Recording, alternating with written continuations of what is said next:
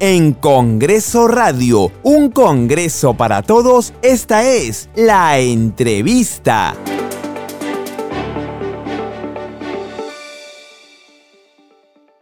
Bueno, estamos a punto de terminar esta legislatura. Ha, habido varias iniciativas legislativas, varios dictámenes que han podido pasar, incluso ser aprobados en el Pleno y algunos han llegado a ser ley. ¿Cuál es el balance de su producción legislativa? Bueno, desde que he asumido esta importante función, este importante cargo, he elaborado 20 proyectos, de los cuales dos proyectos de ley ya están publicados en el Diario Oficial del Peruano.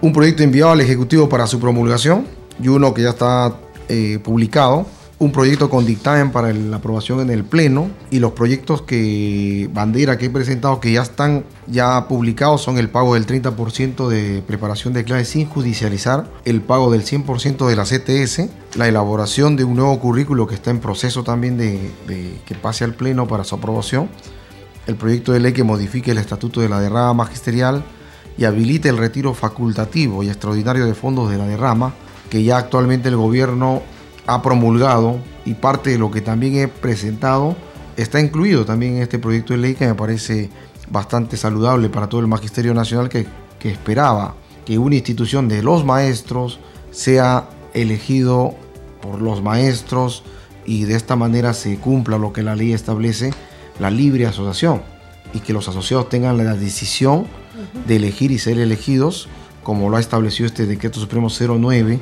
que indudablemente tiene mucha relación con el proyecto que he presentado. ¿no? Después también he presentado el impedimento de postular a los que tienen deudas con el Estado, para aquellos candidatos que postulan a la alcaldía, gobernación, y que también está en la Comisión de Constitución, que todavía parte no... De transparencia, ¿no? Así es, ¿no? Y creo que los candidatos que más adelante serán autoridades tienen el deber de dar el ejemplo ¿no? a todos los electores. El otro proyecto de ley que regula y pone límites a los sueldos de altos funcionarios en el sector público. Nuestra constitución política del Perú establece que la máxima autoridad es el presidente de la República, elegido por voto universal o por voto de todos los peruanos. Pero sin embargo vemos en la realidad que hay funcionarios que ganan por encima del presidente de la República y eso creo que debe regularse, estandarizarse porque hay funcionarios que ganan pues 30 mil, 40 mil, 50 mil, 60 mil y el presidente gana 16 mil 500. Entonces, indudablemente tiene que estandarizarse a, a, que ningún funcionario debe ganar más que el presidente, o en todo caso debe ganar igual, no esa desproporción que actualmente hay. Y veamos pues los trabajadores administrativos que ganan 600 soles, los maestros que ganan 2.300, los médicos 4.000, los policías también que 3.500 y creo que debe haber una estandarización de remuneraciones en el sector público y qué mejor de los, de los funcionarios que, que tienen esa cantidad de remuneración. ¿no?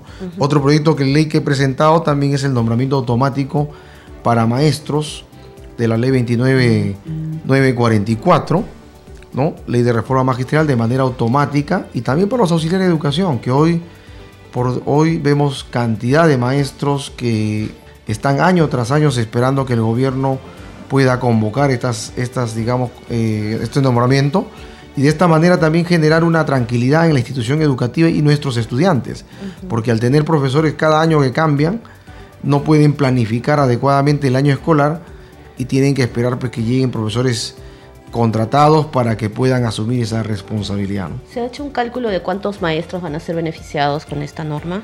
Bueno, el Ejecutivo acaba de aprobar ya en Consejo de Ministros más de 80 mil plazas vacantes para que pueda convocarse a los maestros y puedan, con las que hay, llegarán a más de 100 mil plazas. Y esta es una cantidad de plazas vacantes orgánicas para nombramiento histórica y que da verdaderamente una atención a un sector que ha sido bastante postergado y, golpeado estos últimos años. ¿no?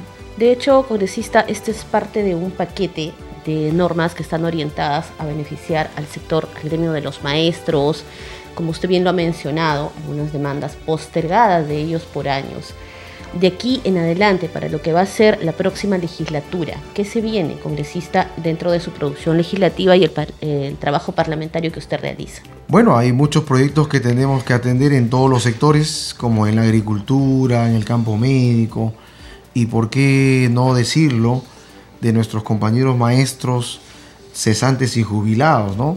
Y no solamente los maestros, sino a nivel general, vemos que actualmente reciben una pensión irrisoria, ¿no? De, vemos que a veces nos sorprendemos con la cantidad de pensión que reciben. Hay casos que reciben 100 soles, 200 soles, y en el caso de los maestros reciben 415 soles, ¿no? Y el máximo 750 soles, que aún así es una cantidad irrisoria que es mucho menos del sueldo mínimo vital, ¿no? Que está en promedio de 1030. Entonces, ello merece tener una nivelación de pensiones para que también haya pensiones dignas, ¿no? Sin desmerecer el trabajo de los, de los policías, que también son servidores públicos. Ellos cuando le dan de baja o, pasan al, retiro, ¿no? Por, por edad, su pensión de ellos es 2.650 soles. Algo que no es de repente una cantidad, digamos, exorbitante, pero les permite por lo menos cubrir en algo la canasta del mes, ¿no? Pero compárelo con un pensionista de manera general y mejor aún de un maestro, que es aproximadamente 400 soles, indudablemente que hay una, una situación bastante preocupante ahí, ¿no? Entonces, eso es uno de los proyectos que también voy a impulsar en esta nueva gestión, que esperamos que también esta gestión se pueda tomar el tema. Y hay otros proyectos también que hemos visto, hoy en día que, genera una gran preocupación sobre el transporte, ¿no? El transporte urbano de pasajeros. Muy bien, congresista. Y para terminar, ya, ¿cuál es el proyecto que falta promulgar de parte del, del Ejecutivo? Bueno, ahorita hay un proyecto que se ha aprobado para los institutos superiores, para los docentes, que ya se aprobó en comisión, en el Pleno, y está para que el Ejecutivo lo promulgue. ¿no? Y estoy seguro que el presidente como maestro debe estar lanzando ya la, promulgación y beneficiando también a los maestros de institutos superiores tecnológicos y pedagógicos. Muy bien, congresista, le agradecemos, congresista Edgar Tello, por habernos acompañado en Congreso Radio. Hasta cualquier momento, congresista, éxitos en su gestión legislativa. Muchas gracias.